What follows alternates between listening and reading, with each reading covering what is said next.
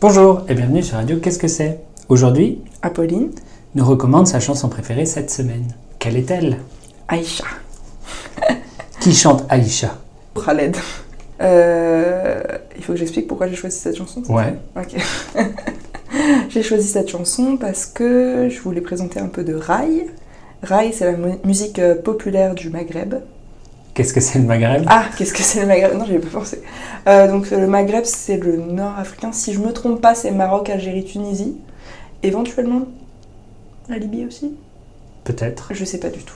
En tout cas, au moins euh, Maroc, Algérie, Tunisie. Ouais. Et donc qui ont été colonisés par la France. Donc il y a beaucoup de rails en français, dont la chanson Aïcha, Très bien. qui a d'ailleurs été écrite par Jean-Jacques Goldman. Qui est-ce Je ne sais pas.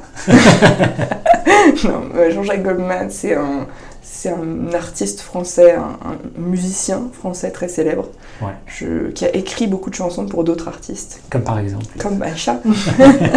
Sûrement beaucoup d'autres que je connais, mais je sais, je sais pas trop lesquels. Très bien. Tu peux nous en chanter un morceau Le refrain peut-être Euh, oui, Ouais. Oui.